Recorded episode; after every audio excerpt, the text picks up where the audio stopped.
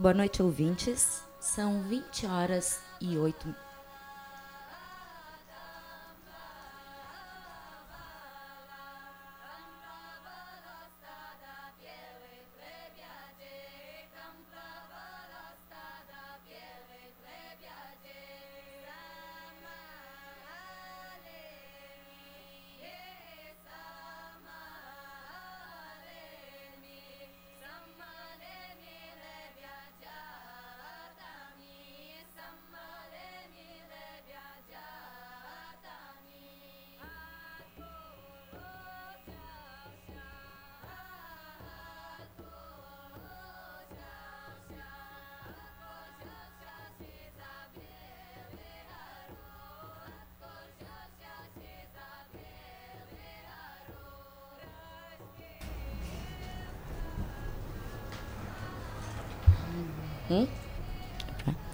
Boa noite, ouvintes. São 20 horas e 10 minutos e começa agora o Vozes da Lua, um programa artesanal que pretende abordar temas relacionados ao feminino contemporâneo, junto com música, poesia, contos e entrevistas. Ao vivo até 21h30, aqui na Rádio Comunitária Campeche, 98.3 FM. Nosso programa é um programa feito por mulheres mas que não é só para mulheres. Indo ao ar, uma quarta-feira por mês, sempre às 20 horas. Nós somos eu, Lorraine Rainer Nobre, Ana Paula Paim Ferreira e Sofia Zanck. Está no ar o Vozes da Lua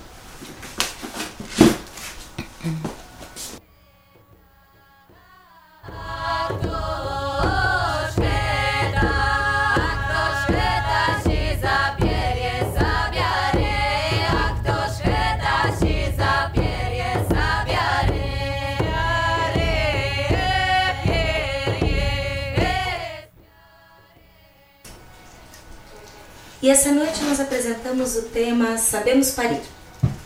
E a entrevistada dessa noite, a enfermeira, parteira Maria Calvete, que depois vai se apresentar com mais tranquilidade. Mas antes eu vou convidar a Ana Paula para a gente fazer uma brincadeira. Topas, Ana? Vamos lá, Lorena. Então assim, a gente vai brincar de bate-pronto. Conhece? Tô conhecendo.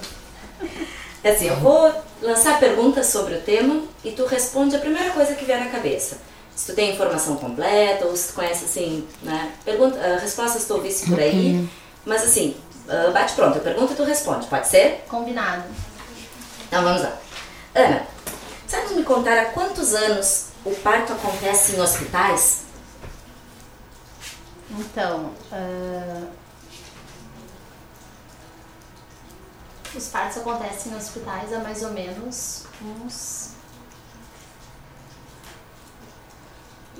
60 anos. Foi na década de 50, Lorena. Ah, pensou, pensou muito, tinha que ser mais rápido, era pra ser bate-pronto. Mas tá certa a tua resposta. Tô me acostumando com a ideia, Mas tá certa a tua resposta. O parto, ele se torna né, algo prioritariamente hospitalar, foi depois da década de 40 então, pensando, estamos em 2016, isso faz bem menos que 100 anos. E há quantos anos nós parimos? Há quantos anos a humanidade existe? Um monte, né? Então, segunda pergunta, tá pronta, Ana? Sim, vai lá. Sabe me dizer os índices de cesáreas, de partos por cesariana, no Brasil, no mundo? E se tem diferença entre os índices no setor privado, no setor público? O que, que tu sabe me contar sobre isso? Agora os dados vão ser alarmantes, Lorraine. Ah, minha nossa. As cesáreas, na, não na rede pública, mas nas maternidades particulares, elas chegam a 90%. 84, 85, até 90%. Na rede pública, o número é menor, é em torno de 50, 45%. E no mundo, aí complica, porque a gente tem países de primeiro mundo que esse número é bem menor. E a Organização Mundial de Saúde, ela indica em torno de 10 a 15%. E no Brasil, tu sabes quantos estão esses dados? A média? Mais de 50%. Segundo as minhas últimas leituras, o Brasil, se não está entre o primeiro, está entre um dos primeiros colocados no número de cesarianas no mundo. Isso são dados da Organização Mundial da Saúde. E agora uma para a gente relaxar um pouco. Sabe o significado de cesárea? Ah, não, aí tu me pegou. Vai lá. Pois é, fui procurar essa e aí tem. Na etimologia popular, seria em homenagem a Júlio César, o imperador, né? porque sua mãe teria morrido no nono mês e então teriam cortado. Só que tem outras fontes que dizem que a mãe de Júlio César viveu um bom tempo ainda para ver vários feitos do filho. E um parto assim, naquela época, ela não teria sobrevivido para ver, né? Então a gente vê que não, não é bem por aí.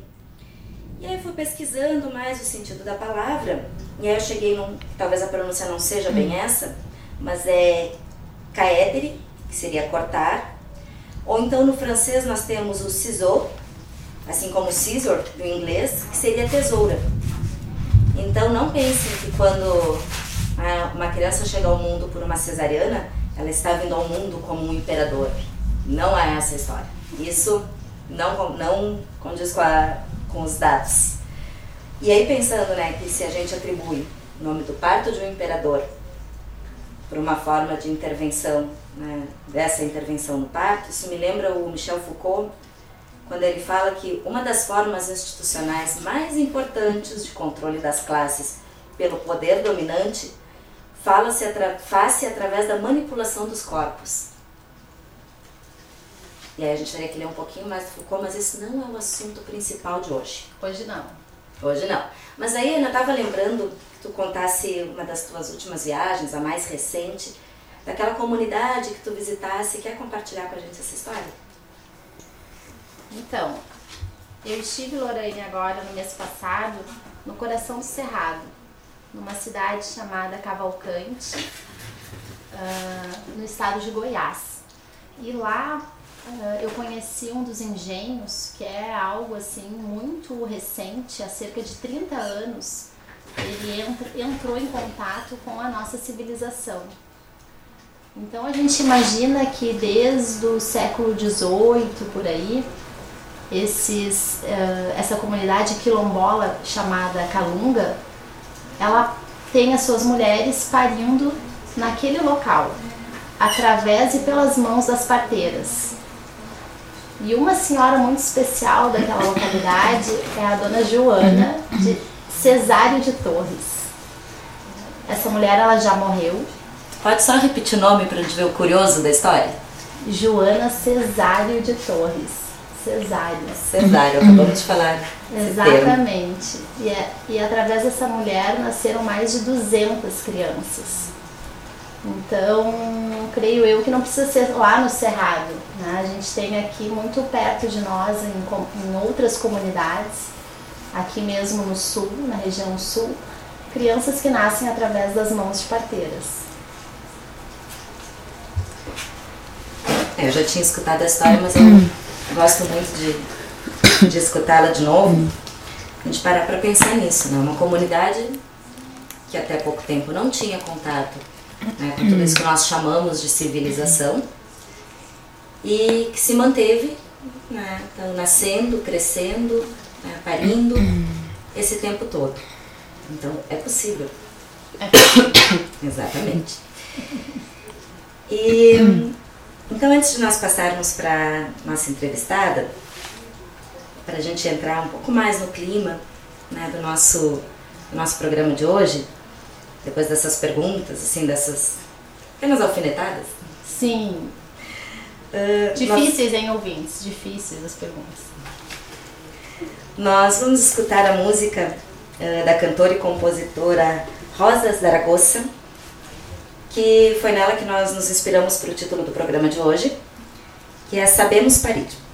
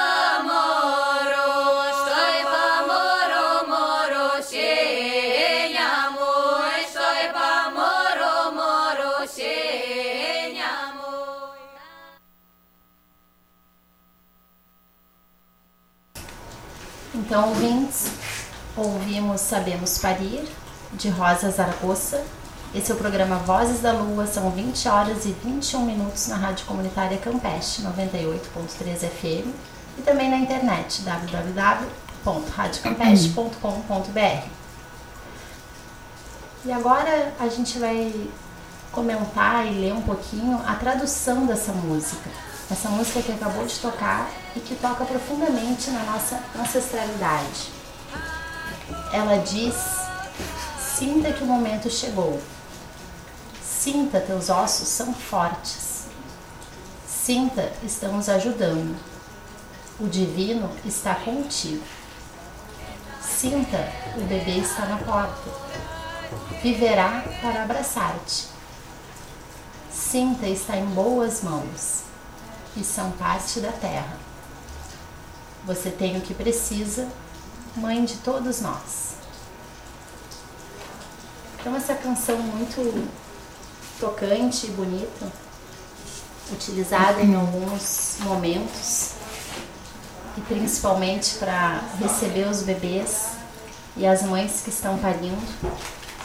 E agora a gente vai passar para a Sofia abrir esse momento com a nossa entrevistada de hoje, a parteira e enfermeira obstetra Maíra Calvete. Sophie.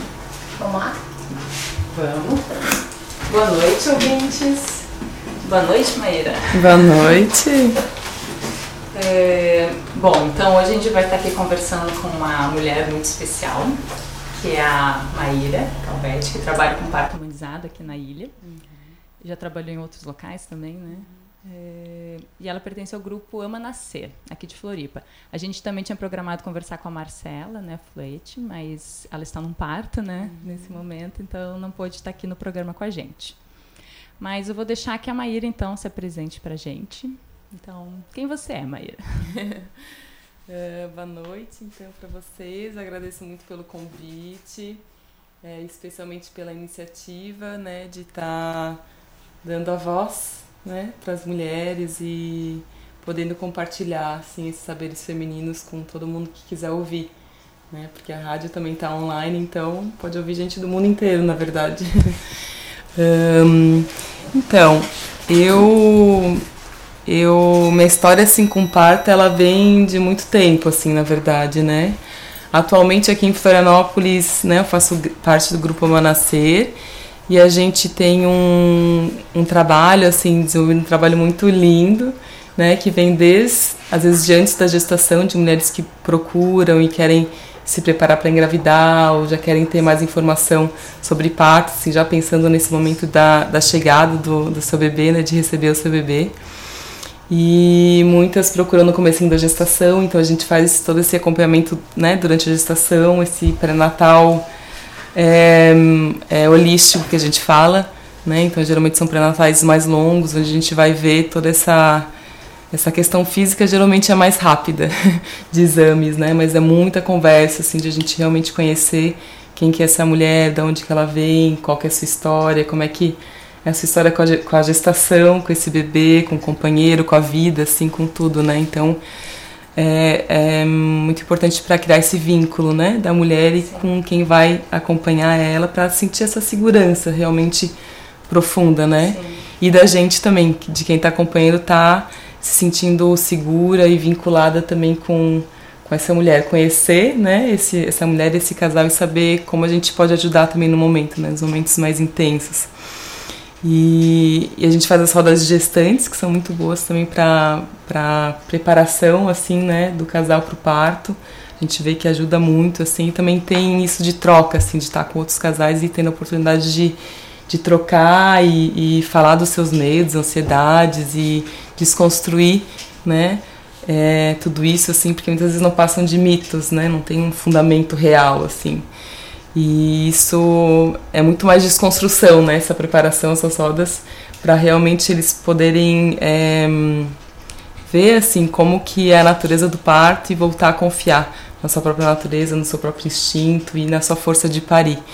Né? Então a gente faz os encontros abertos também uma vez por mês para quem quiser conhecer e lá é, a gente vai falar de todo o nosso trabalho, tirar as dúvidas também.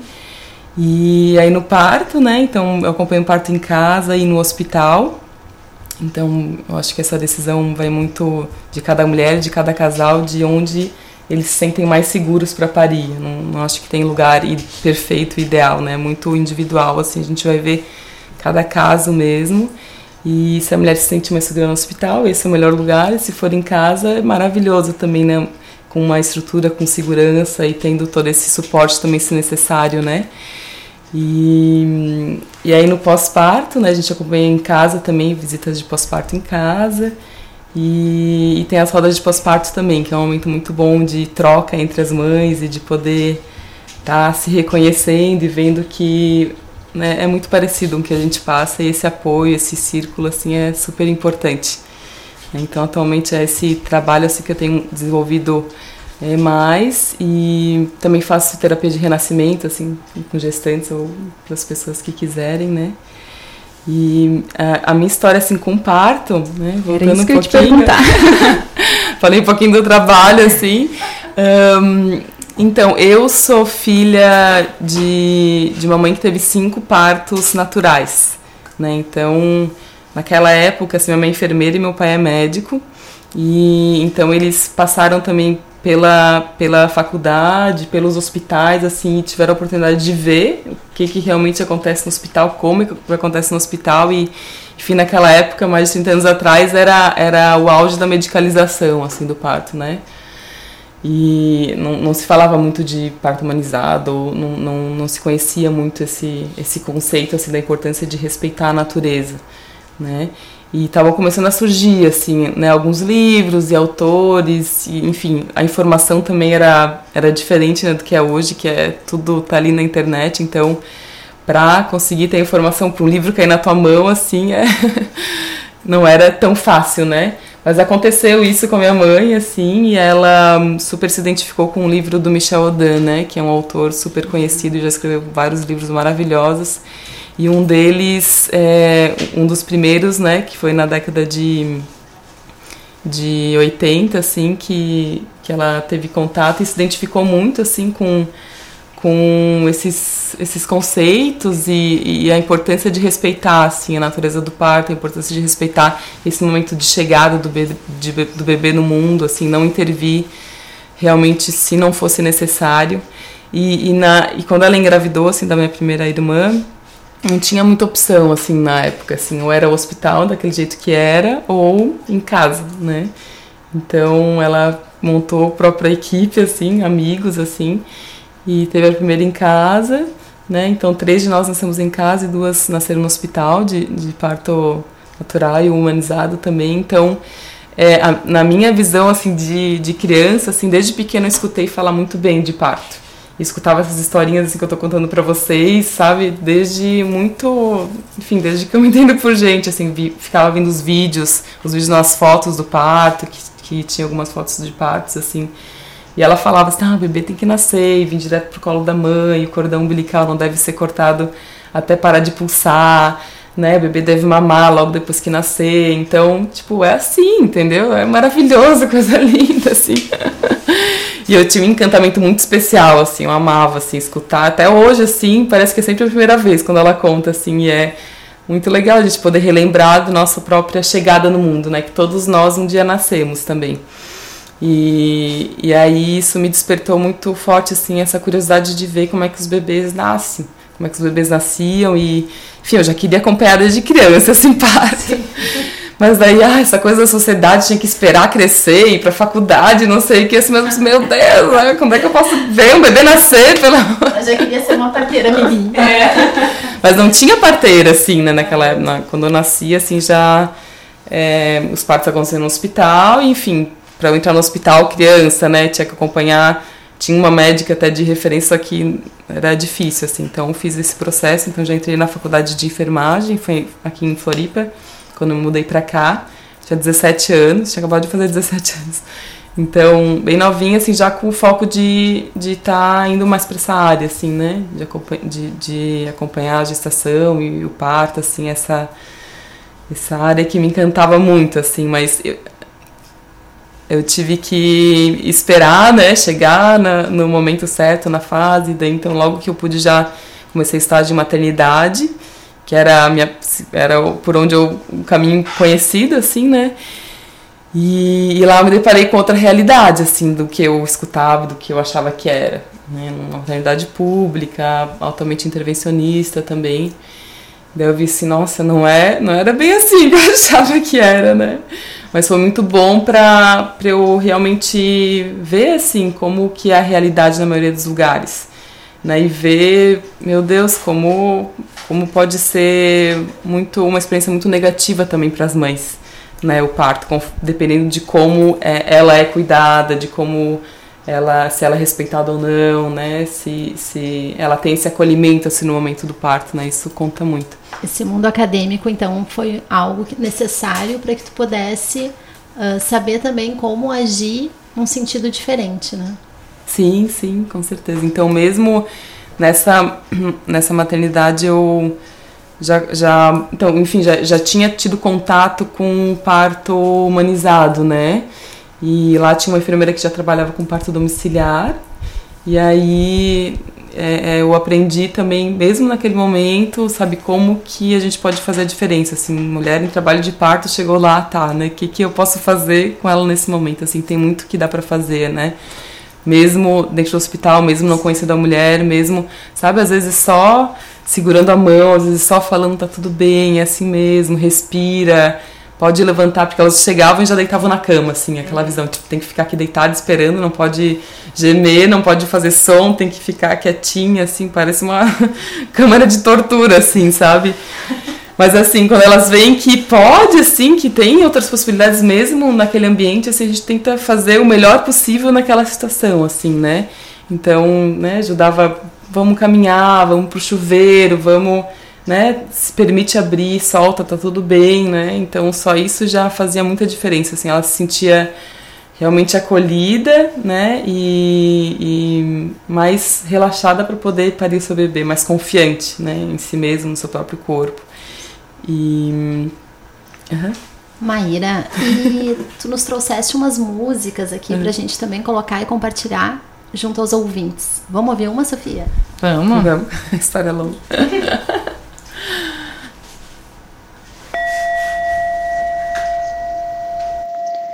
Útero sagrado, centro de poder, tu que guardas memórias de todo saber. Limpa meu passado, volto a renascer. Templo divino, abre-me ao prazer. Abundância e luz, na paz resplandecer. Somos um canal do amor e do poder. Estoy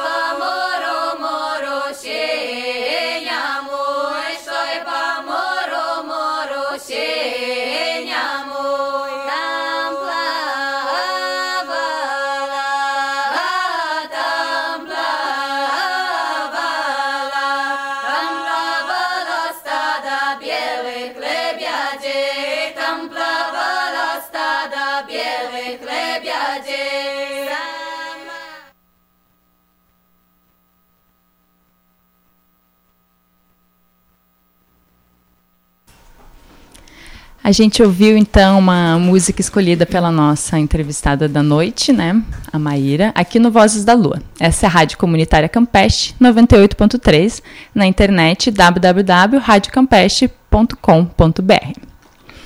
Bom, continuando então a nossa conversa aqui, é, a gente sabe, né, que parir, né, é uma condição de todas nós mulheres, né, porque nós somos mamíferos, então todas nós temos uma condição de parir, né. É, e o nosso corpo sabe parir. Mas quando que as mulheres, então, deixaram de acreditar na sua capacidade de parir? Para a gente pensar, quando é que foi isso? Né? E pensando até um pouco no, no que eh, tu já experienciou, ou já, né, nesses tempos de eh, trabalhando como parteira também, mas eu sendo mulher, né, por si só. Quando que será que isso que aconteceu e por que que isso aconteceu, né? E como que a gente pode estar devolvendo à mulher esse protagonismo, né, sobre o seu parto? E eu gostaria de te perguntar mais uma partezinha, Maíra, que né, eu sei que tu tivesse um, um programa, né, o Partos pelo Mundo, tá certo? Pelo mundo. Parto pelo Mundo. E hum, aí e, né, a gente entrou com a música e eu gostaria de ter escutado um pouco mais disso da tua história, relacionando de repente com essa pergunta que a Sofia fez. Pode ser? Tá, tá. Então vou terminar a história. Ah, enfim, então eu tive esse contato com, com, com o parto no hospital e logo já comecei a acompanhar os partos em casa, assim, 2007. Dois- Final de 2006, 2007, assim. E, e aí foi onde eu me encontrei realmente, assim, né? E nunca mais saí dessa área e realmente eu vi como que pode sim ser maravilhoso, né? Como pode sim ser empoderador e em um momento de muita muita transformação, né, na vida da mulher, na vida do casal, né, com, com a chegada desse bebê. E aí eh, depois assim de um tempo trabalhando, eu tive a oportunidade de morar fora, né? E e depois de um tempo assim morando lá, eu e meu companheiro o Henrique a gente resolveu viajar ao mundo, né? Mas entrando um pouquinho algum- nos Estados Unidos. E, e lá eu tive a oportunidade também de estar estar visitando várias pa- parteiras e conhecendo e acompanhando também, visitar um centro lá que é o The Farm, que é super conhecido também, é uma referência, né, no mundo inteiro e, e lá foi um dos grandes movimentos, assim, pelo, pelo parto natural nos Estados Unidos, de retorno ao parto natural. E então eu já estava fazendo assim essa pesquisa assim por curiosidade mesmo lá, né? E aí quando veio essa ideia de, de tirar esse tempo para viajar ao mundo, assim, que a gente não tava mais afim de ficar lá, mas também não tava muito afim de voltar pro Brasil ainda, né? Então era aquele momento perfeito da vida, não, vamos então dar uma volta, assim, e já que a gente tá desprendido, assim, é um pouco mais fácil, né? E era aquele momento, né? E aí quando veio essa ideia, é, veio junto essa vontade de conhecer como que os bebês nascem em cada lugar, como que é o sistema de parto em cada lugar, que é algo assim que eu já ia pesquisar e procurar naturalmente, né? Querer saber e perguntar para as pessoas por curiosidade minha mesmo, né? Aí eu pensei, né, por que, que eu não faço isso já? E compro uma câmera e aprendo um pouco a filmar. Então foi muito assim, bem amador assim o negócio, né? E assim, depois quando eu voltar de viagem, eu vejo se vai acontecer alguma coisa ou se, se eu vou conseguir compartilhar. Pelo menos eu tenho informação aqui, se rolar de compartilhar, ou pelo menos já foi super válido de eu ter, ter conhecido, né? Mas eu queria poder compartilhar um pouco dessa experiência também. E, e aí a gente voltou de viagem e aí deu tudo certo, assim, tudo foi se encaixando e a gente já fechou parceria com uma produtora. Sei lá, foi, foi menos de um ano depois, assim, e a gente já estava com o programa no ar, né? O programa Parto pelo Mundo, que é, foi uma série que passou na GNT e mostrou um pouquinho da nossa viagem né? Tem muito mais material, assim, eu fico com... um dia eu vou usar ainda no momento certo. Eu queria compartilhar cada entrevista, cada saber, poder entrar um pouco mais fundo, assim, né, em cada história. Porque tem entrevistas de uma, duas horas, assim, então precisa de alguém que fique realmente, né, editando e isso leva bastante tempo, né, um trabalho bem...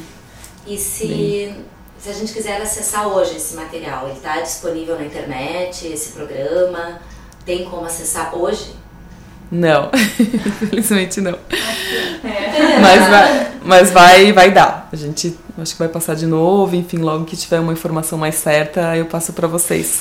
Ah, então tá. Assim que chegar a informação, uhum, Acho que talvez esse ano ainda. Só uma curiosidade, Maíra. Foram quantos países nesse programa? Na viagem, ao todo, foram mais de 20 países, né, 23 países. E foram nove meses viajando. Foi, foi uma gestação. É, foi. Exatamente. É. Foi um filho, com certeza. E em todos os países acompanhou partos? Não, em todos os países não, não tive a oportunidade de acompanhar parto. Em alguns, porque não é fácil, assim, chegar no lugar e... Né, alguma mulher abrir para te ver o parto dela, principalmente nos países desenvolvidos, assim, né? Que tem já tem um sistema super bom, assim, em vários países, principalmente na Europa, é, na Nova Zelândia, na Austrália, também bem legal. Esses países ouvidos é bem difícil, assim, de conseguir entrar para acompanhar um parto, sabe? A não ser que tu fique lá fazendo estágio mesmo, sim, que não era muito a, a, proposta, assim, né? Então, eu fiquei pouco tempo em cada lugar, que era mais para entrevistar uhum. e conhecer, claro, visitar. Sim. Mas eu acompanhei alguns partos, né, durante a viagem. E em alguns países foi só para conhecer e, e visitar os lugares também, maternidades e casas de parto e entrevistar mães também que tiveram tinham tido bebê, então isso deu para fazer bastante assim.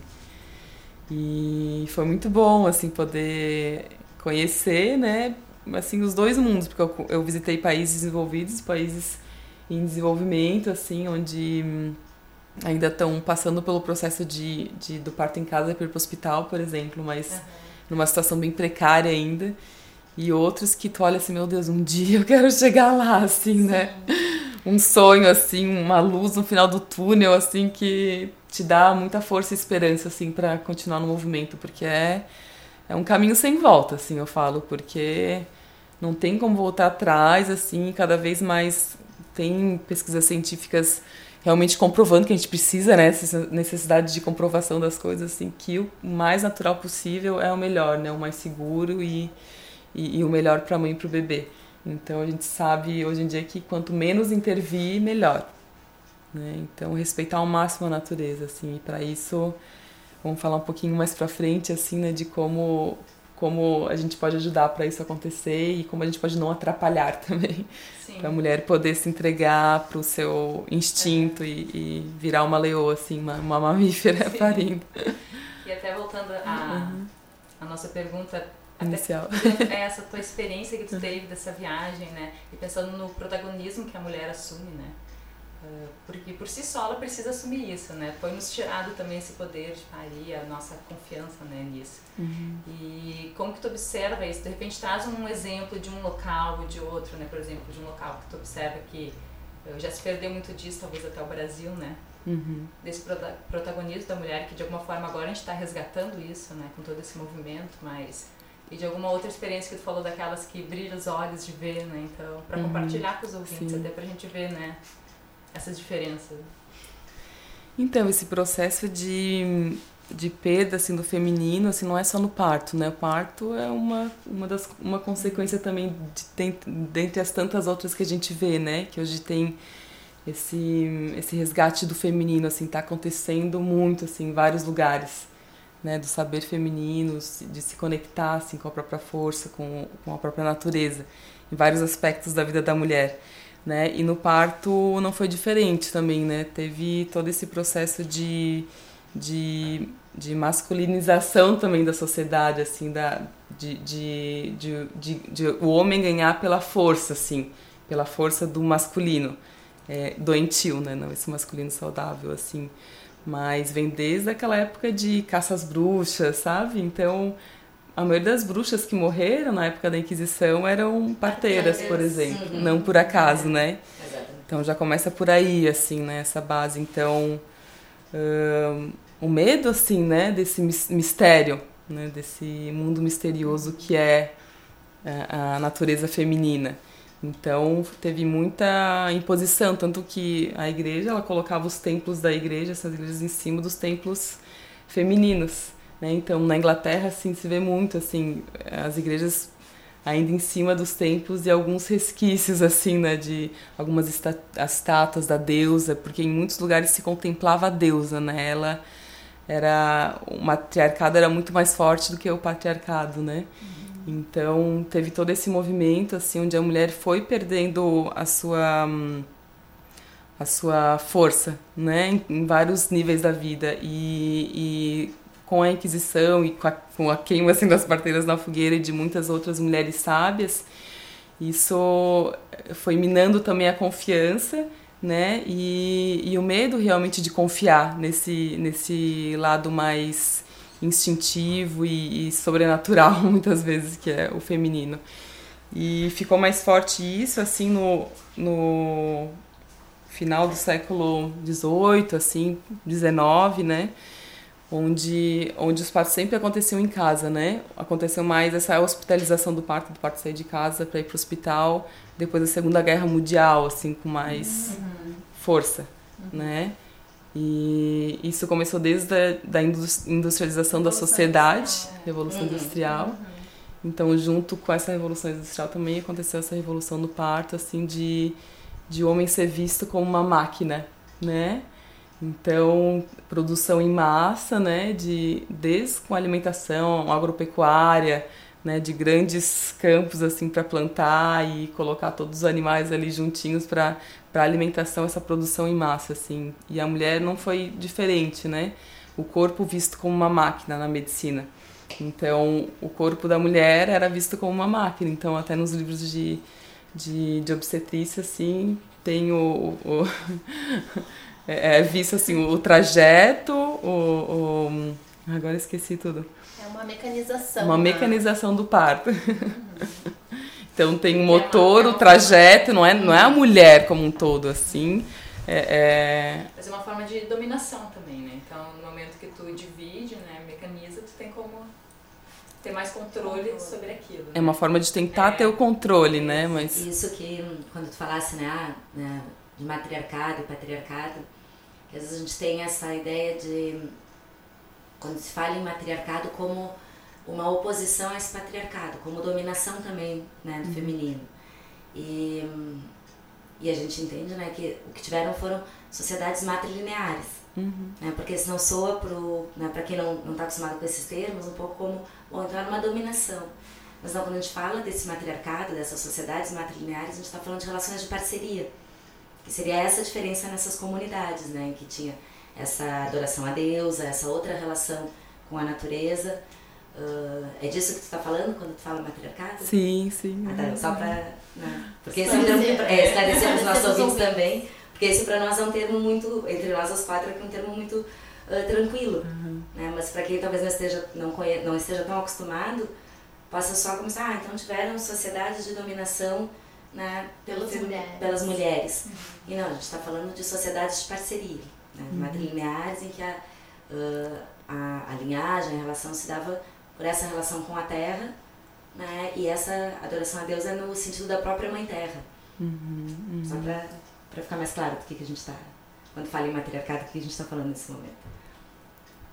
É, eu falei por, um pouco por cima, assim, justamente não, não entrei muito, né? Mas é, obrigada pelo esclarecimento, né? E então nessa época, assim, voltando um pouquinho, com é, o corpo da mulher assim visto como uma máquina, mas também o, o pecado, sabe? Muito é, é, tem que se comportar, tem que ser aquela menina, né? Comportada, fechar as pernas e, e recatada e se comportar. É isso mesmo. Um termo bem polêmico hoje em dia. Esse é um termo polêmico no momento. Onde né, o sexo é visto como pecado, a sexualidade como pecado e as mulheres, né, não isso assim, tanto o sexo quanto o parto, né? Uhum. O sexo virou um tabu muito grande, a sexualidade um tabu muito grande, a menstruação, né? Então, se a gente for ver, assim, é muito recente assim toda essa mudança. Né? Talvez as nossas avós não falavam de menstruação para nossas mães, assim, é muito próximo, né? Na- nas Com gerações certeza. passadas, assim, tinha um tabu muito grande em torno de, dos processos femininos, né? E, e o parto também. Hoje em dia o parto talvez seja mais tabu do que a própria sexualidade. Uhum. Não se fala de parto, todo mundo tem medo de parto Sim, e aham. foge assim disso, né? Falar em De alguma forma. causa muito, muito medo, né? Então, é, o sexo e o parto, assim como o pecado, né? Então, tu, tu teve uma relação, né? Então, agora vai, é o pecado de, de parir, vai sentir a dor, né? Parirás com dor. Aquela coisa que, que a gente escuta, né? E não é bem assim, né? A dor tem todo um sentido de ser também. E então nesse nesse processo assim as mulheres foram perdendo esse contato assim com o seu próprio corpo, né? E com o sagrado feminino também, né? A importância da menstruação, a importância do recolhimento e também esse valor, né? Que era muito valorizada na época de da adoração da deusa, né? Então as mulheres geralmente tinham até a tenda vermelha, né? onde em muitas, em muitas comunidades assim era assim que acontecia, a mulher ficava mais é, recolhida, né, tinha esse tempo para si, realmente durante o processo de menstruação, para poder sem ficar fun fazendo funções fora, mas, mas é um tempo para se conectar, um tempo de muita, um momento de muita abertura, né? Então, sociedades indígenas assim é um momento de muita intuição também da mulher, onde é, essa intuição vai ser vai ser ouvida né, para a comunidade para talvez fazer um, algum direcionamento ou de colheita ou enfim era muito respeitada assim essa sabedoria da mulher e da mulher sábia também né? Que hoje a gente perdeu um pouquinho da do- dos, das pessoas mais velhas idosas sábias né? Mulheres então tinha esse respeito. mulheres, né? Uhum. e esse círculo de mulheres também. Então hoje em dia uma das, das dificuldades das mulheres no pós-parto por exemplo é é das famílias estarem longe, sabe, de se sentirem muito sós, de não ter esse apoio, né, entre mulheres. Então isso a gente é muito bom, assim, é muito importante, né, poder ter esse apoio. Até hoje mesmo eu fui visitar uma, uma, uma mãe antes de vir pra cá e ela tava assim, ah, mas estou me sentindo muito sozinha, não tô dando conta das coisas. Tem outro filho também pequeno, tava só e o companheiro, assim. Eu falei assim, não, mas pede ajuda, sabe? Esse é o momento de realmente pedir ajuda, porque antes isso era natural, sabe? Uma mulher tinha bebê, as outras mulheres da comunidade iam cuidar, a mãe ia cuidar, as irmãs iam cuidar. E, hoje, assim, na- sabe, a gente acha que tem que dar conta de tudo e não, a gente não dá conta de tudo, sabe? Aquele momento para ser cuidado, tu renasceu junto com o bebê, né? Eu acho que esse sentido de comunidade, quando a gente tem um filho, a gente sente muita falta, né? Uhum. Porque antigamente a gente vivia, né? Se a gente pensar dentro de, de comunidades, as pessoas se ajudavam, a gente tinha contatos. Filhos eram criados juntos, até esse momento do pós-parto, né? Tinha o apoio de todo mundo. E aí quando a gente foi se dividindo cada vez mais, vivendo só em pequenos núcleos familiares, no pós-parto a gente sente o baque, né? Uhum, uhum. Vem muito essa necessidade de se fortalecer, né? E Sim. de construir uma rede de apoio também, mulheres, né? Cuidando de mulheres, né? Sim. Mas também o cada vez mais a gente vai conversar também sobre isso, o papel do homem, dos pais, né, também nesse processo, né? de alguma forma eles também estão uhum, entrando nisso. Uhum. Mas vamos então. passar agora então para uma segunda música, escolhida pela Maíra, depois a gente dá continuidade para nossa conversa.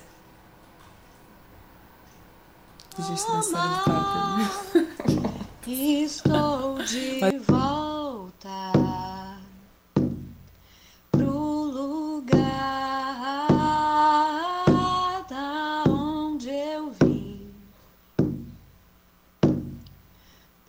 Pachamama, volto pra casa.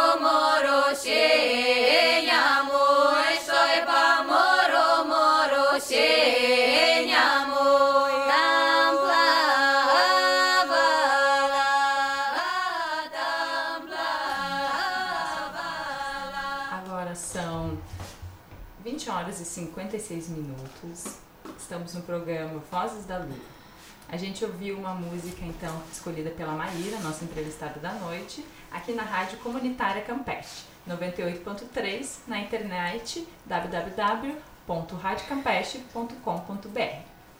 Bom, Maíra, vamos continuar então nossa conversa, escutar um pouco mais então desse processo, né? Se a gente pensar eh, do parto era em casa, então começou a passar para o hospital, né? Se in- institucionalizou o parto. Uhum. Então, se a gente pensar o que a gente estava falando antes dessa vida em, em comunidade, então geralmente essas comunidades tinham essas parteiras, né? E eram parteiras que, na maioria das vezes, acompanhavam essas mulheres desde, sabe, desde que nasceram muitas vezes, né? Apararam elas e iam parar seus filhos. Então, elas conheciam, né? Já, já desde a gestação já tinham esse vínculo né, da comunidade. e Geralmente elas eram curandeiras também e benzedeiras, era tudo junto, assim. Eu Então, fazer tinha um parênteses nisso?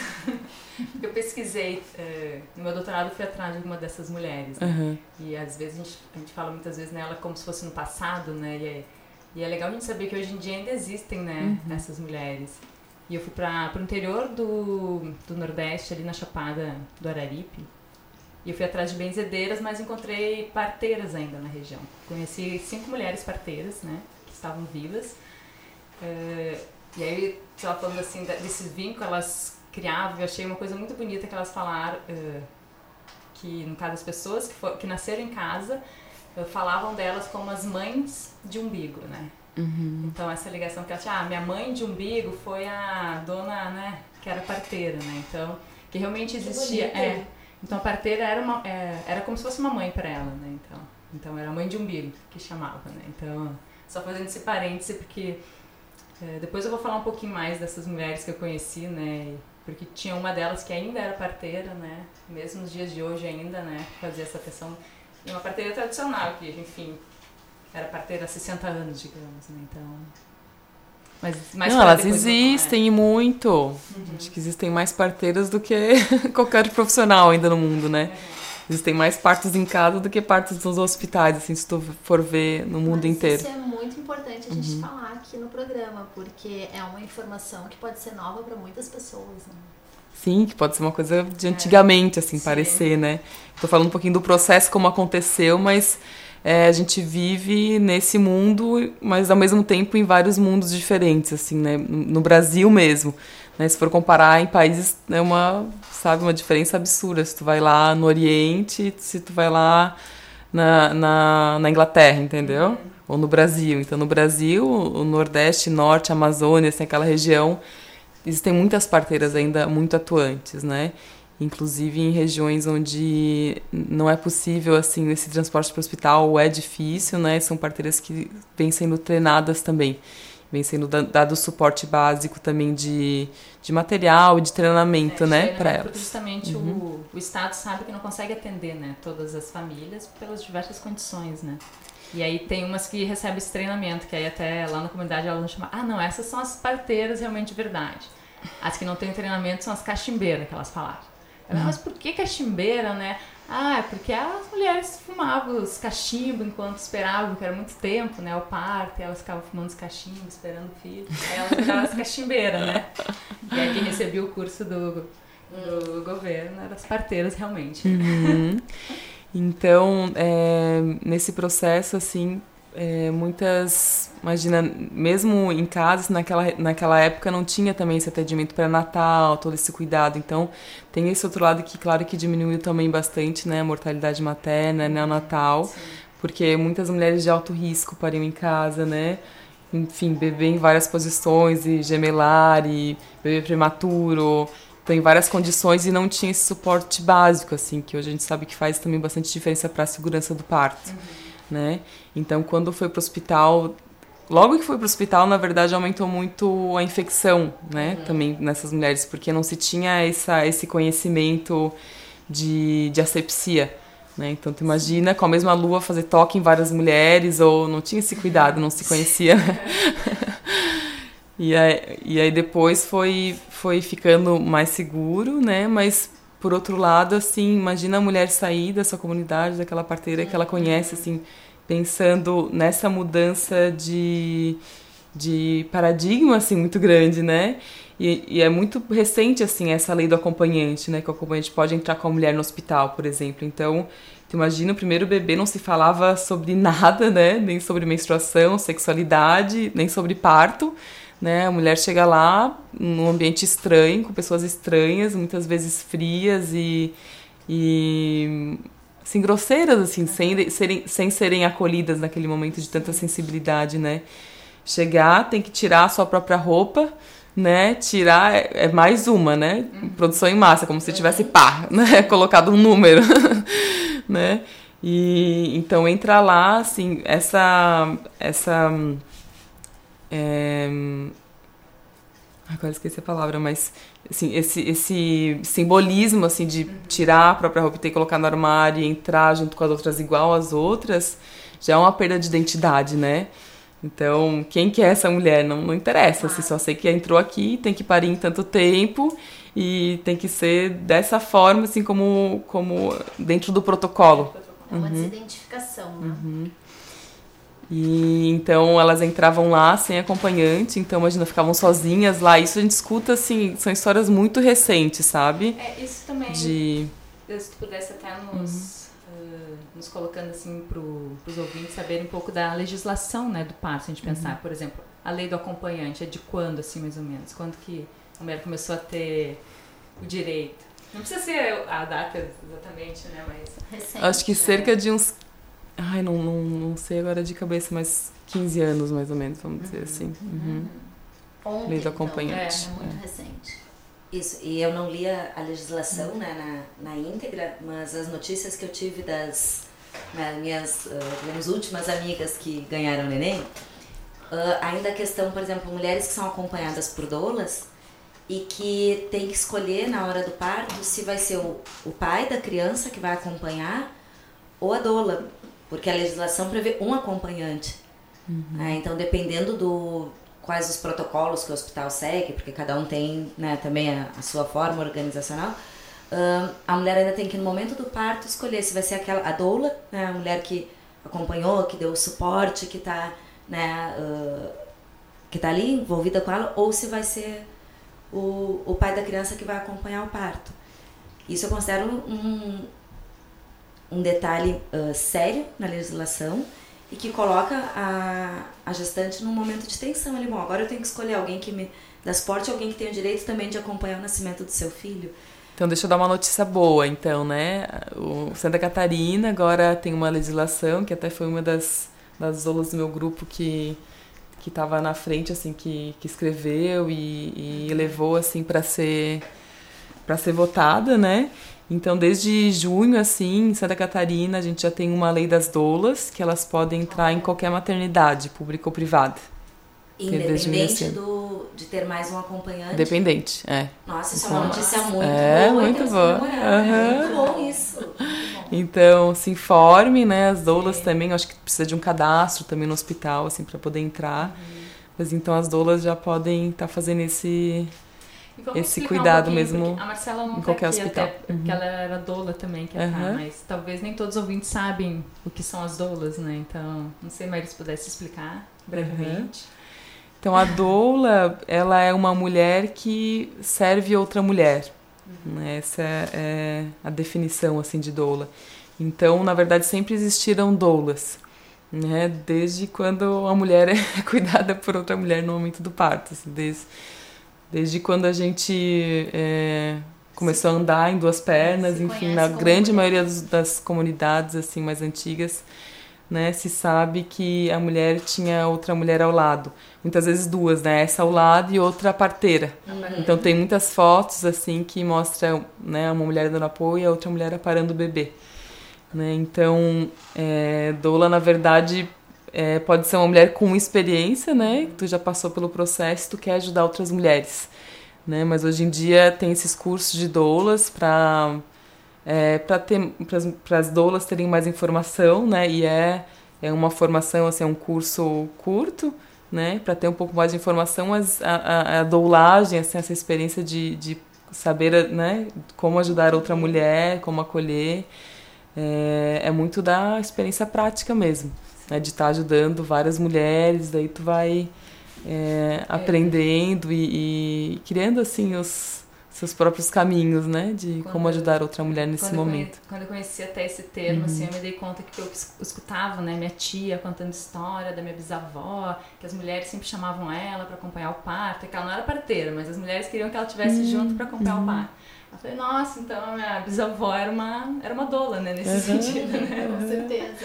Então, ao mesmo tempo, tem coisas que parecem muito recentes, meu Deus, profissional, super Sim. nova, mas Muito- sempre existiu, muito assim, é um resgate. ancestral, É um né? resgate. É como se fosse resgatando, acho que um, um pedacinho daquela, daquele apoio da comunidade que não se tem mais, né? E poder trazer essa, essa mulher que tem experiência como acompanhante nesse momento, né? Uhum. E falando um pouco mais sobre a questão até eh, do parto domiciliar. Eh, no caso, para a mulher escolher ter o parto em casa, existe alguma eh, legislação que apoia ela? Como é que tá essa questão, se a gente pensar aqui no Brasil, Santa Catarina? Não existe, assim, não, não, não é legal e nem ilegal, assim, mas a gente está nesse processo de, de trazer, enfim, de trazer à tona, assim, toda essa questão e de tentar legalizar, assim, de alguma forma, colocando, enfim, algumas diretrizes, né, de, de, do que tem que seguir. Então a gente está fazendo isso, a gente tem uma comissão até de parto domiciliar, né, que a gente criou esse ano para a gente poder entrar no sistema, assim, ser reconhecido também, de poder pegar as Estadual ou declarações Federal, essa, a nível estadual? estadual, estadual. Uhum. De a gente poder ser reconhecido também e poder, é, enfim, pegar a declaração para registrar o bebê para as cadeias de saúde, não ser uma coisa assim de contato, vai lá e pega, mas a gente quer que realmente que esses partos realmente estejam ali, que contem também Ah, né? e- E, e também poder saber eh, identificar os profissionais que estão atendendo, quem são esses profissionais, qual que é a capacitação também desses profissionais, né? Porque a gente quer também maior segurança, né? das mães e bebês. Então, para a Secretaria de Saúde também é, é importante isso, né? Então a gente está trabalhando junto para para né, trazer a luz e melhorar assim, todo o sistema, né? Quem sabe um dia a gente possa ter parto domiciliar dentro do sistema público, né? Esse é um dos sonhos. Então do, do parto domiciliar, assim, falar um pouco mais para os ouvintes, quais são as vantagens que tu vê de um parto em casa? É, eu parei em casa, assim, né? Eu tenho uma filha de dois anos, não terminei de contar minha história direito. Mas isso É, é muita coisa. As coisas vão se juntando, né? Então, até uma coisa que tu falou, Ana, de estar de tá juntando esses, essas informações, acho que a gente tá muito, muito de juntar os nossos pedaços, assim, sabe? Em chamas do feminino. Então traz aqui, muito, tudo tá fazendo sentido, tudo né, se juntando ao mesmo tempo e a gente vendo assim o tá todo. É. É, então, eu, eu nasci em casa, né? Então, e eu parei em casa, pra mim era algo muito natural. E eu sei que ainda é um tabu pra muitas pessoas, já mudou muito, assim, de, uns- de uns anos pra cá. Assim, eu lembro que há 10 anos atrás era eu e a Gabi aqui, praticamente, de, de doula aqui em Floripa, assim. de eu era enfermeira, assim, só que ela... A gente já fazia essa parceria de estar acompanhando as mulheres nesse momento, mas, tipo, era nós duas, assim, praticamente, né? E hoje, graças a Deus, tem muitos profissionais, assim. Aqui em Floripa é um dos lugares onde tem maior, maior concentração de profissionais humanizados per capita, assim. Se a gente fosse fazer um estudo... Total- Totalmente da magia. É, aham. Considerando que é o único estado que tem o nome de uma mulher, Santa Catarina. Olha só. né? Então, acho que tem, é, ouvindo agora Muitas coisas, novidades lei das donas, né? e tudo. é, acho que tem um, um sentido de ser esse movimento, ter essa intensidade toda aqui. Lorene está muito bem informada. Então, parto em casa, assim, voltando um pouquinho, é, é resgatar, né, toda essa, essa sabedoria milenar. Então, a gente tenta trazer o melhor dos dois mundos, assim, para o parto domiciliar e, e ter a possibilidade da mulher estar na sua casa. Né? Então, geralmente, na nossa casa é o lugar onde a gente se sente mais tranquilo, mais relaxado, mais seguro, onde a gente consegue, sabe, é, passar pelos processos fisiológicos, assim como né, relação sexual, por exemplo, ir no banheiro, né, evacuar, ou essas necessidades básicas, assim, tem gente que não consegue se estiver fora de casa, por exemplo, né, ou temos uma aqui, não vou falar quem é. Então, assim, tu imagina que uma mulher consegue nem evacuar, né, fora de casa, parir fora de casa, às vezes é difícil, assim, né, então, geralmente em casa é aquele lugar onde a gente, sabe? Sabe aquela frase lar docilar? Lar docilar. Tu chega numa viagem e diz, ai, coisa boa tá em casa, sabe? Posso relaxar, botar a perna pra cima, é tua casa, tu vai fazer o que tu quiser ali dentro, sabe? Ninguém vai te mandar, ou quem entra ali vai entrar com muito respeito, sabe? Vai tirar o sapato, vai. Pô, não pode. Aqui é casa de alguém, tu não entra fazendo, né? Qualquer coisa, Pois é, essa ou, ou impondo é, alguma quem coisa. entra na casa da pessoa sabe que aquele é o lar, o espaço sagrado Uhum, dela. Então tem essa tendência a se comportar de acordo. É diferente de tu, tu ir para um hospital Essa, e aí uhum. tu perdeu teu espaço sagrado, né? E aí tu tá seguindo outras regras, né? Que não são as Tu entra nas regras, É, assim, lá, né? sim. Então.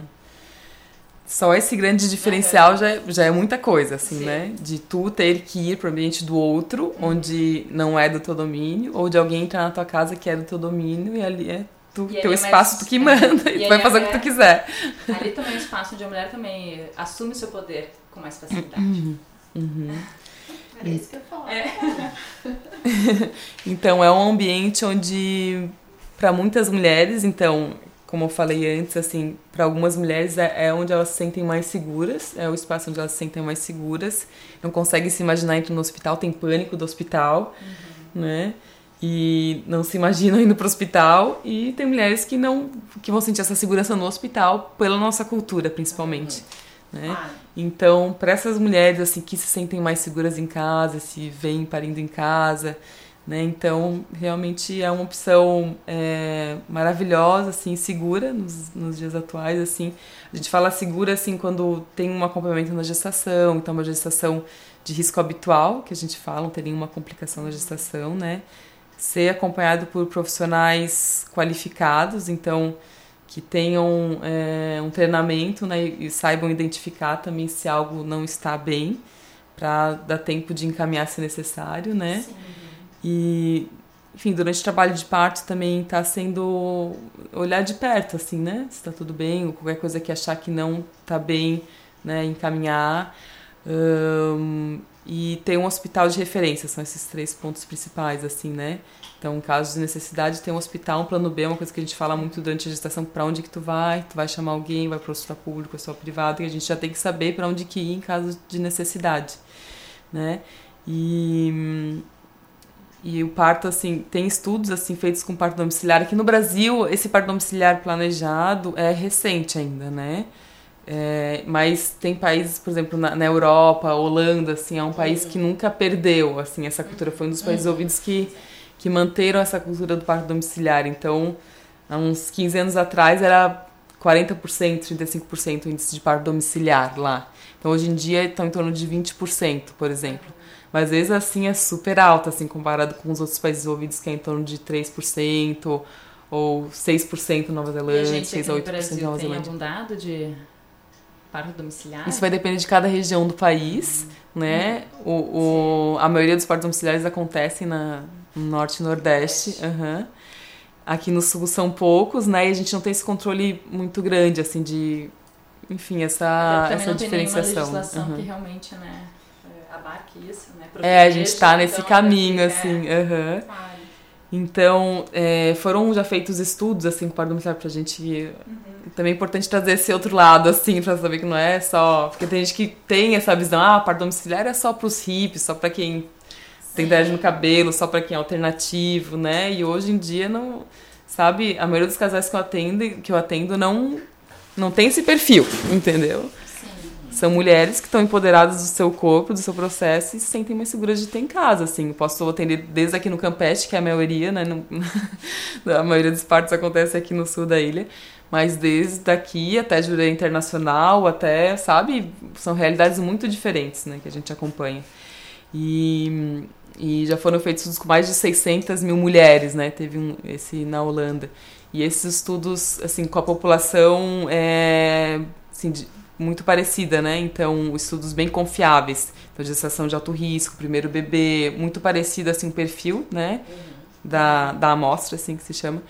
E o que se achou foi que essa segurança, esse índice de mortalidade, por exemplo, né? Que, na verdade, não tem como garantir, sabe, o índice 100% de sucesso, assim, porque é o risco da vida, risco de estar vivo. Não tem como garantir que vai pegar o carro e não vai acontecer nada, né? Ou vai pegar a moto e não vai acontecer nada. E se tu for parar, né, ser paralisada pelo medo, tu não faz mais nada na vida. Então, de- então a gente trabalha muito nessa confiança, assim, né, de de estar aberto também ao que tiver que ser, que a gente não tem controle 100% de nada, né? Então, os estudos mostraram um, um- uma mortalidade muito parecida nos dois, até o parto domiciliar foi um pouquinho menor, né? 0,15 no, no, no domiciliar e 0,18 no hospitalar nesse estudo. E então muito parecido, né? Tanto materna quanto quanto fetal. E só que o que mudou foi a satisfação das mulheres e o índice de intervenção. Então no parto domiciliar esse índice foi muito menor de intervenção, muito menos de intervenção e muito maior satisfação das mulheres em casa. Né? Então é, é muito bom saber isso também, né? esse, esse outro lado, assim, com a segurança do parto domiciliar. Né? Principalmente os companheiros têm essa necessidade de ver, assim, tá, mas e se acontece isso, se acontece aquilo? A gente fala muito abertamente com o, todos os ICs, né?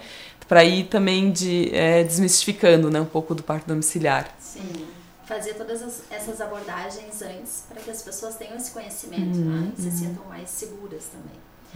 Bom, Maíra, teve um ouvinte que mandou uma mensagem aqui agora no celular e ela quer saber o seguinte: é, o fato de já ter tido uma cesárea. Isso deve ser uma questão assim que muitas pessoas têm essa dúvida. né?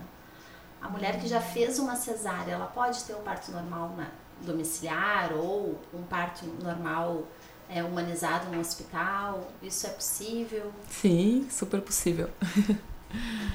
então, isso vai de- depender de cada equipe também, né? Que atende parto domiciliar. Tem algumas que não atendem cesárea prévia, mas a maioria atende, né?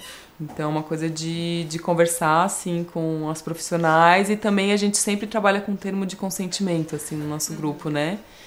Claro que dentro de um, de um nível de índice de segurança, né? Mas a mulher quer muito, tá muito empoderada, assim, e, e tá afim de bancar esse, esse, esse risco, vamos dizer assim, é possível ter em casa, né? Sexta-feira mesmo eu acompanhei um parto em casa depois de uma cesariana, né? Que foi...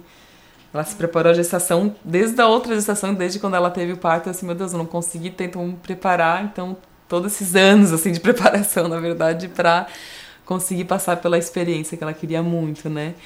Então, é, tem um risco muito pequeno, assim, que as pessoas têm medo de ruptura uterina, que é, é romper no local da cesariana, mas é um índice, assim, muito baixo, né? E tem alguns sinais que dá para identificar, mas, assim, quando acontece, assim, é 0,1%, 0,2%, dependendo do estudo, assim, né? É muito baixo, mas não é 0%. E quando acontece, pode ser grave e estar no hospital pode ser mais rápido, assim, né? O atendimento seria essa questão, né? Mas eu mesma nunca, nunca vi uma ruptura uterina. Vários profissionais que eu atendo, atendo viram uma ou outra vez, assim, muito raro. E também, assim, não é 0% também risco numa mulher que não teve uma cesárea prévia, por exemplo. Pode acontecer também, né? Então é, é conversar bem individualmente, assim, com cada mulher, com cada casal mesmo, de ver a melhor opção. Tá certo, então. Vamos pra mais É, uma mas música? é muito raro você acompanhar um parto, um, um parto cesárea, que teve uma cesárea prévia e não, sabe, de cair numa cesariana de novo. Assim, a grande maioria consegue ter o seu parto. Ah, que bom. Obrigada, Maíra. Vamos pra uma música, então? Vamos.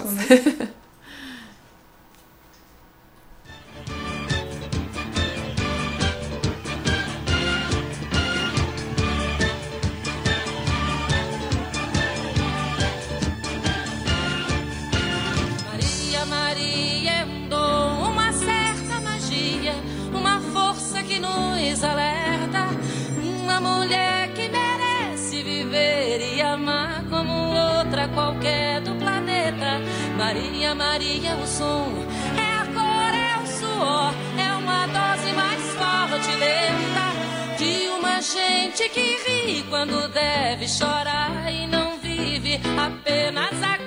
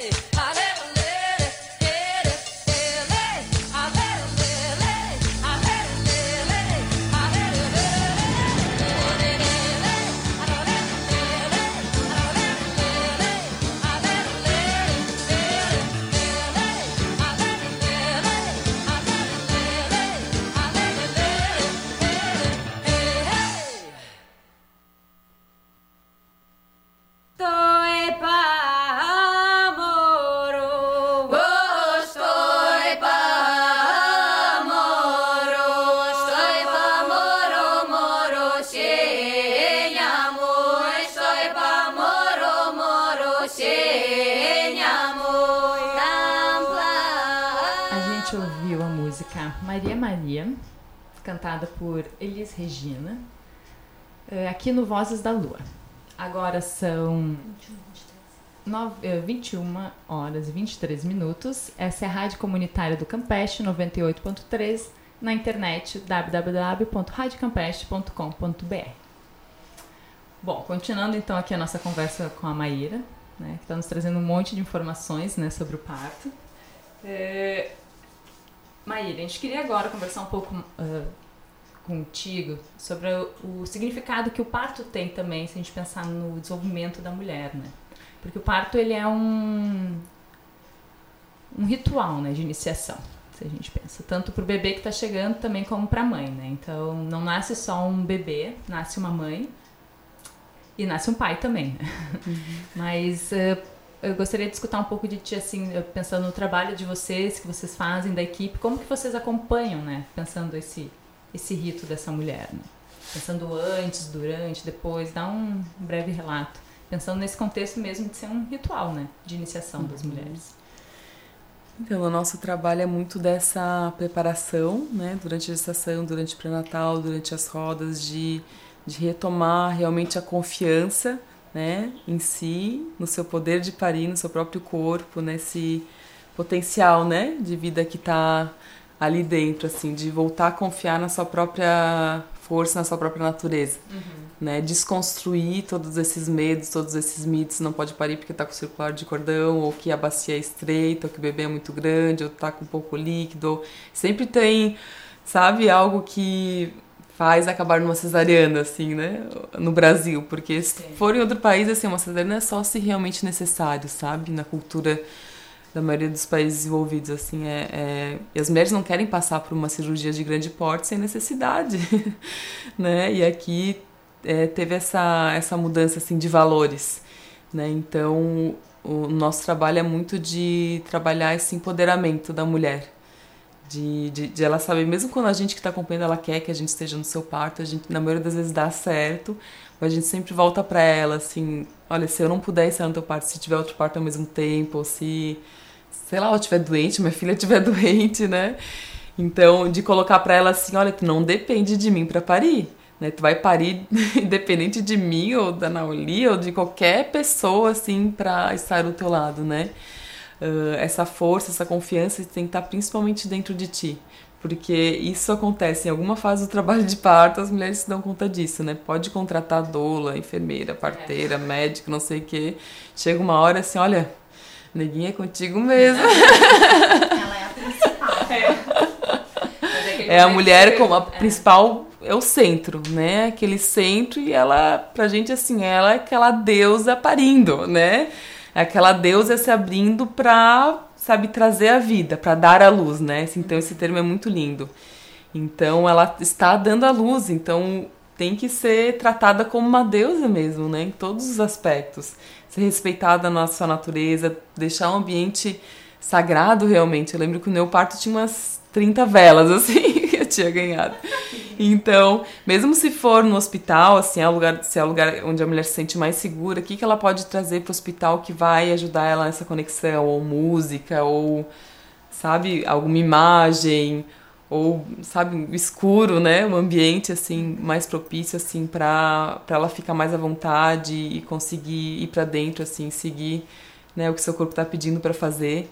Então, se a gente for pensar na evolução humana, né, em termos de evolução humana, desde quando a gente né, começou a andar em duas pernas, né, e, e de- desde quando a gente existe, né, que é todo também um mistério de, qual- de qualquer nossa origem, ahn, teve um processo de, de incrível assim de, de equilíbrio né? E essa perfeição esse equilíbrio hormonal assim de desenvolvimento de milhares de anos que foi desenvolvido por todos esses milhares de anos para chegar realmente da forma perfeita que é hoje né? Então se a, gente, se a gente for pensar o tempo que né, essas intervenções chegaram né? O parto né, hospitalar chegou e essa mudança de ambiente, né, ou a cesariana mesmo, é muito pequeno, né, comparado com a nossa história toda, a história da humanidade. Então, se a gente for pensar, a gente acha que não vai ter consequência nenhuma, né, mas quais são as consequências de tanta intervenção nesse processo natural, né? Nesse processo que sempre foi assim, imagina, antes não tinha opção, sabe? Era dessa forma e as mulheres sabiam que iam conseguir parir e iam parir, sabe? Sua mãe pariu, sua avó pariu, sua bisavó pariu, a gente tá aqui porque as mulheres pariram. Então, de, de, de realmente trazer esse, esse resgate, assim, confiança no próprio corpo, né? Por exemplo, se a gente for pensar nos outros mamíferos, né? Os veterinários, ontem até, a gente teve uma palestra de um veterinário, né? Que trabalhava com mamíferos, ele falou, é, o que a gente... A gente sabe que no momento do parto, o que a gente deve fazer é não interferir, não incomodar. Porque se a gente vai ali tentar ajudar na nossa visão, sabe, para o animal pode ser uma ameaça. Então pode atrapalhar todo esse equilíbrio hormonal, né, essa perfeição hormonal. Ou se, por exemplo, tu vai fazer uma, uma, uma analgesia, uma cesariana, né, num bezerrinho ou numa ovelha, né, é, essa, esses animais não têm essa resposta com o bebê, de cuidado com o bebê. Então elas não reconhecem a própria cria, por exemplo, porque eles são instinto puro, instinto puro, né? Então, se, se atrapalha o processo natural, ela não sente, né, essa, essa, esses hormônios, assim, fazendo efeito, né, então, de certa forma, bloqueia algum, algum, algum lugar ali dentro que, que os hormônios não são liberados. Então, logo depois do parto, a gente tem uma liberação gigantesca de ocitocina, assim, que é a maior... A ocitocina é o hormônio do amor, né, que a gente fala, que a gente conhece porque está presente em vários momentos da vida amorosa, né? Tanto de relação assim íntima de amigo, relação sexual, amamentação, ou de a gente olhar assim pro bebezinho assim, vem aquele amor assim, é ocitocina, né?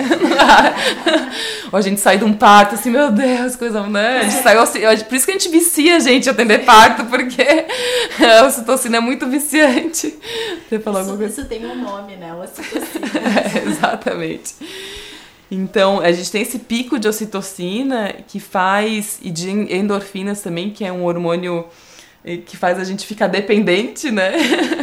então, para criar essa dependência e esse amor, assim, esse vínculo entre mãe e bebê, né? Então, nos animais, eles não fazem curso, né? Ontem eu tava brincando, a gente não vê, né? As rodinhas de cachorro, de cadelinha, assim, vamos nos preparar para o parto. Ou, sabe, eles simplesmente sabem, sabe? Quando chega o momento eu sei que eu tenho que procurar um ambiente seguro, acolhedor, aconchegante, para eu poder estar seguro, né? E seguro de qualquer predador externo. Então, muito pouco tempo atrás, se a gente pensar em história de humanidade, assim, é, é segundos, tá? Sim, se a gente for pensar sim. num dia de 24 horas, é segundos, pum, que resolvemos mudar tudo e achamos que tudo bem né? A gente estava lá no meio da floresta, né? E tinha onça pintada, tinha vários animais super ameaçadores, né? Então, uma mulher não ia sair no meio da floresta no meio da noite para parir sua cria. Não, ela ia procurar aquele lugar mais seguro, mais acolhedor para poder parir sua cria com segurança, né? E o corpo é feito de uma forma tão perfeita, assim, esse equilíbrio, que é feito para a mulher poder dar à luz com segurança sozinha, né? Então, tipo, o trabalho de parto ele vai começar quando o bebê tá pronto, quando a mãe tá pronta, então não se sabe muito bem, é até um, é um mistério onde realmente acontece, mas são vários fatores, né? Então, e, e o processo, o tempo de cada trabalho de parto é, é muito individual, assim, né? Diferente para cada mulher. Hoje eu acompanhei um parto de duas horas, cheguei lá, tava quase nascendo já. Foi um dos partos mais assim, ela assim, nossa, mas como é gostoso isso, porque ninguém me falou isso, assim, eu assim.